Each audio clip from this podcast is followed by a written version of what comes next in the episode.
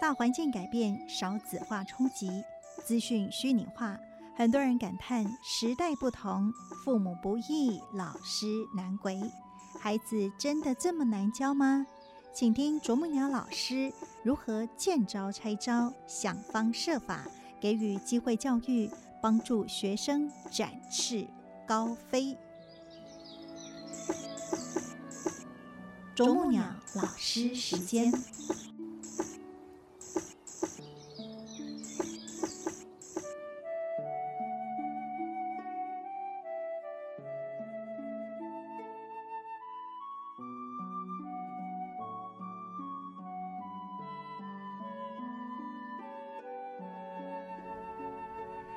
欢迎来到我们啄木鸟老师的单元。大家好，我是美兰。在今天，我们邀请啄木鸟老师谢丽华老师来到节目的现场。老师您好，美兰师姐好，听众朋友大家好。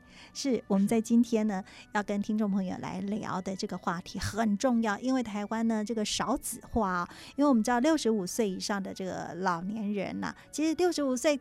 根本都还很年轻啊！但是我们因为要做那个年龄的区别哈，六十五岁以上的老人家呢，是比十四岁的这个年轻的出生人口还要多了哈。那也是比台湾少子化，让每个孩子呢，真的都跟他波波赶快呐。那是不是会变成像中国大陆之前哈，一个小孩，然后呢是六个大人在照顾？是，所以也因为这样哈，那让孩子。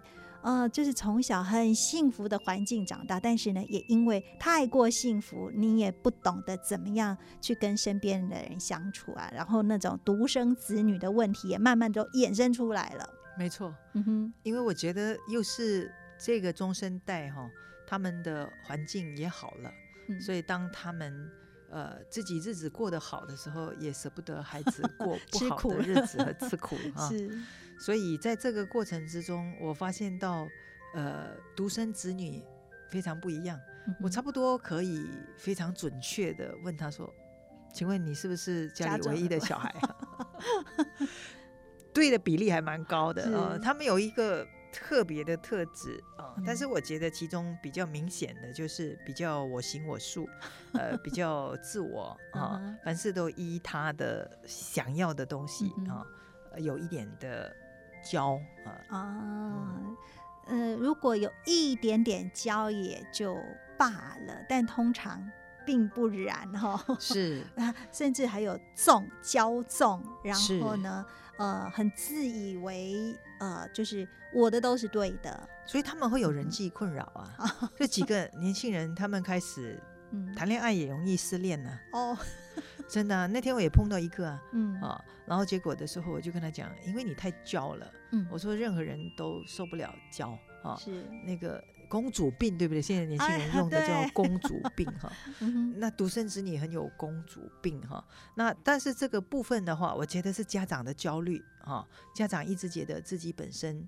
怕给的不够，因为其实如果你有两个小孩在养，美兰有两个嘛，有，那是不是你发现到有两个的话，你至少知道从这个哥哥的个性，大力可以看看弟弟，或者经过教养哥哥，还知道怎么样看弟弟，或者透过弟弟还可以反省自己对待哥哥的方式。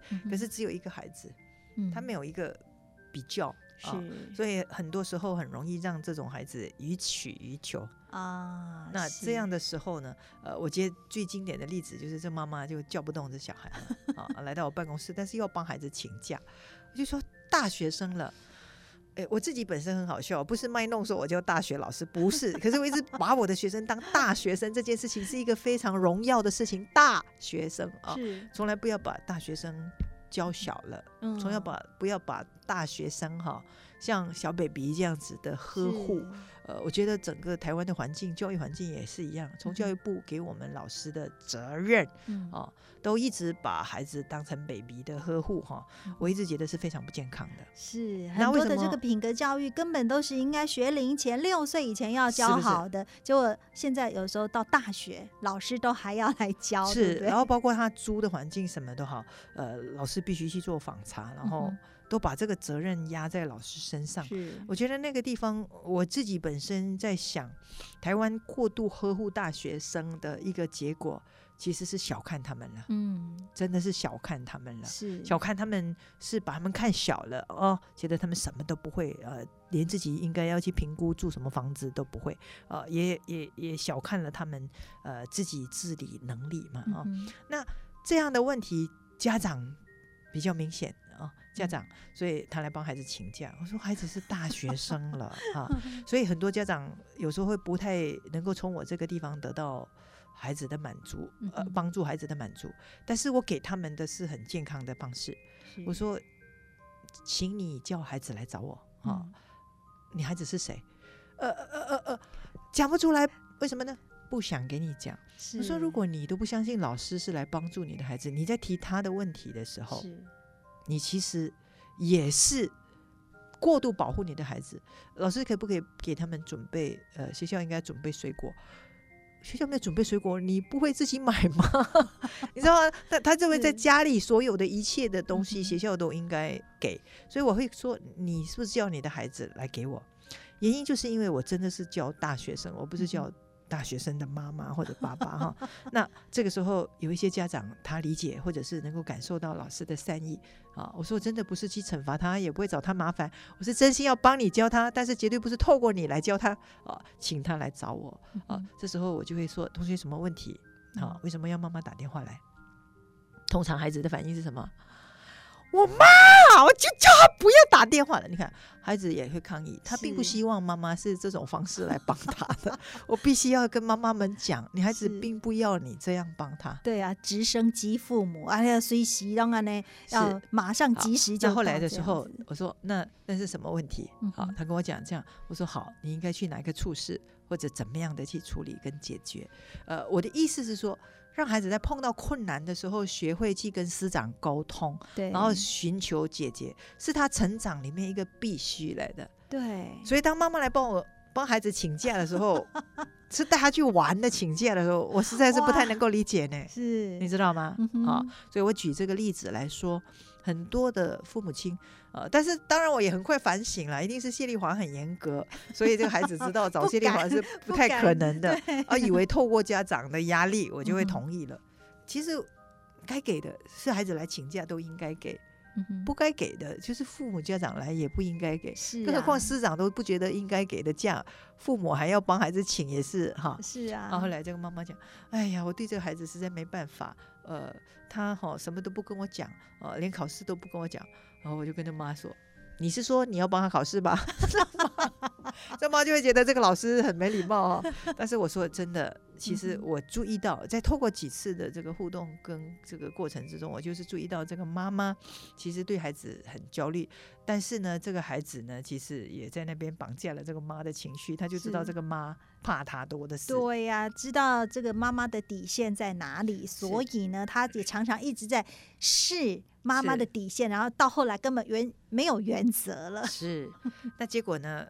要讲的就是说，你说这个妈妈这样哈，嗯，可是妈妈就会讲，哎，她都是她爸爸宠出来的，所以到底是妈妈宠还是爸爸宠，对我来讲哈，其实都没差啊。是那但是呢，呃，这种孩子他们这个娇生惯养久了，嗯哼，当他出来跟同学互动的时候，他发现到不是每个人都顺他的意的时候，他的挫败感其实也会渐渐的大起来。啊对呀、你看到有时候是一个非常孤单的身影嗯啊，哼，呃，不同，有的人是因为独生子女，当他发现到有机会跟很多人掺在一起的时候，他很快乐；是，而有一些人就是因为在家里被宠惯了，当他发现到，呃，他期待每个人像他爸爸妈妈对待他这样的一起一求，但事实并不是这样的时候，他很多适应的问题。对呀、所以呢。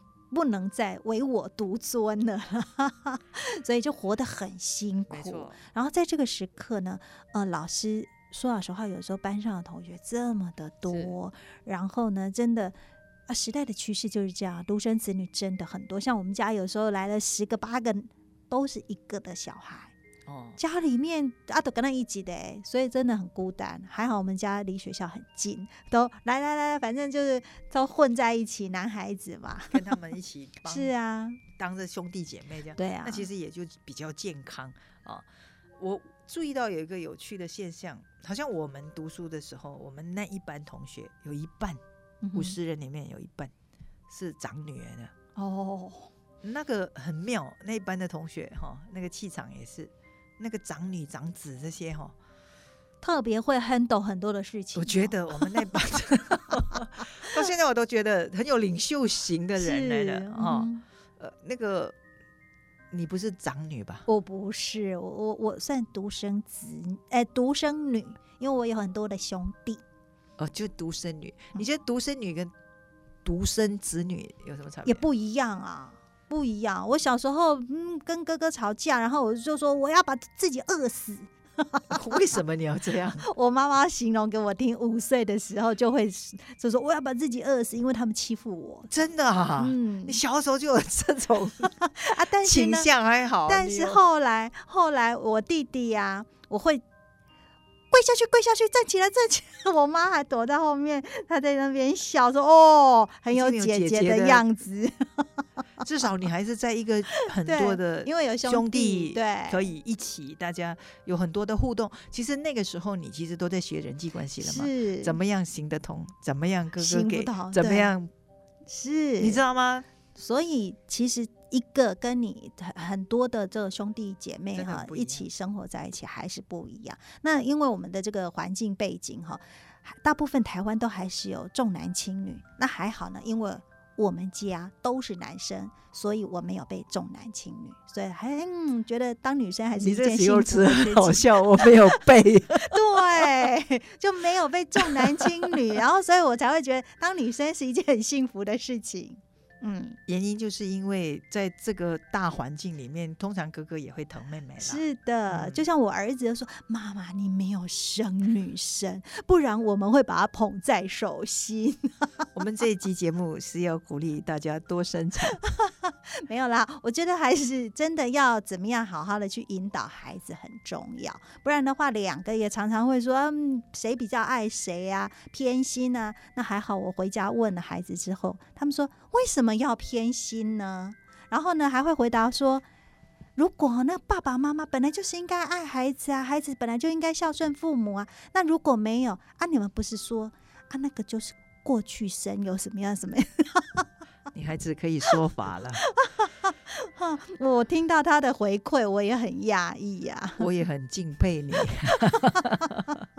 所以耳濡目染了，孩子在一个好的环境里面，他是有正确的观念，这就是妈妈、爸爸平时的教育。所以就是独生子女都好，呃，他的环境给他的就是一个人跟爸爸妈妈相处的时光最长，所以父母怎么样的观念绝对是影响他的。父母怎么的疏导他啊？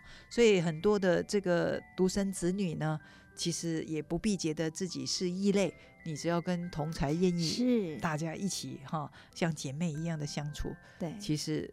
你是占优势的，因为家里的什么？刚才在讲到说六个老人一个小孩，是，所以在以前那个小孩都叫做 six pockets kids，就是阿公阿妈、爸爸妈妈的口袋都是你的。可是没有想到以后他要对养那么多老人的时候，哇他要照顾起来就会辛苦了。是啊，嗯压力也会很大啦。嗯所以呢，我们这个世代哈叫做三明治世代啊，上有这个长辈要抚养，然后呢下有子女要教养，但是呢没有好好扮演好那个角色哈，老人家也会是问题，小孩也是会问题。是所以呢，怎么样好好的先让自己过得幸福，然后呢，把正确的概念。那我觉得在慈济真的有很多很多的法，可以让我们随手可得，然后可以来运用，才会真的发现自己的幸福、啊。是，所以对这个家长，我也是跟他说，其实有时候不要孩子要的，你都一定要给。是要忍着不给嗯，其实就是一种更大的给予嘛，哈、是那是一种慧命的给予，一种教他怎么样的智慧。所以他如果越予取予求的时候，呃，到后来的时候反而没有教会了他，呃，世界上的事情不是你要就有啊，呃，应该得的你会得到，呃，应该不能给的就不要给。是因为您现在手上的孩子应该真的蛮多，都是独生子女了啦。碰到不少，碰到不少。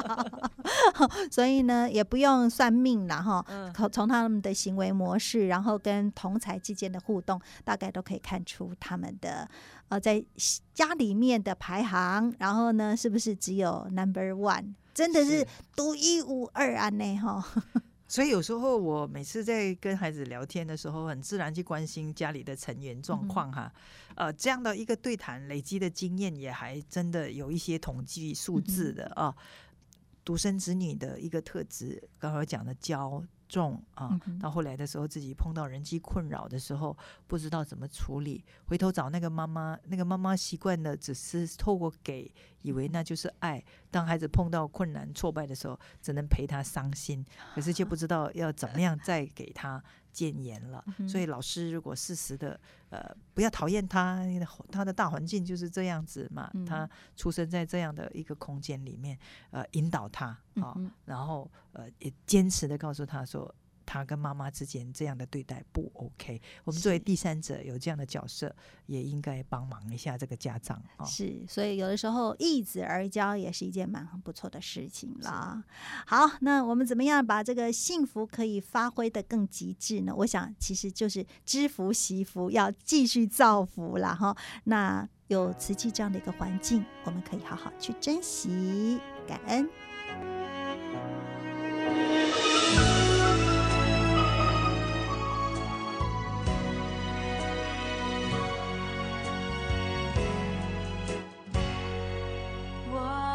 双手能触碰这世界，我的双脚能让我往前追，我的眼睛看见了缤纷的色彩，我能听得到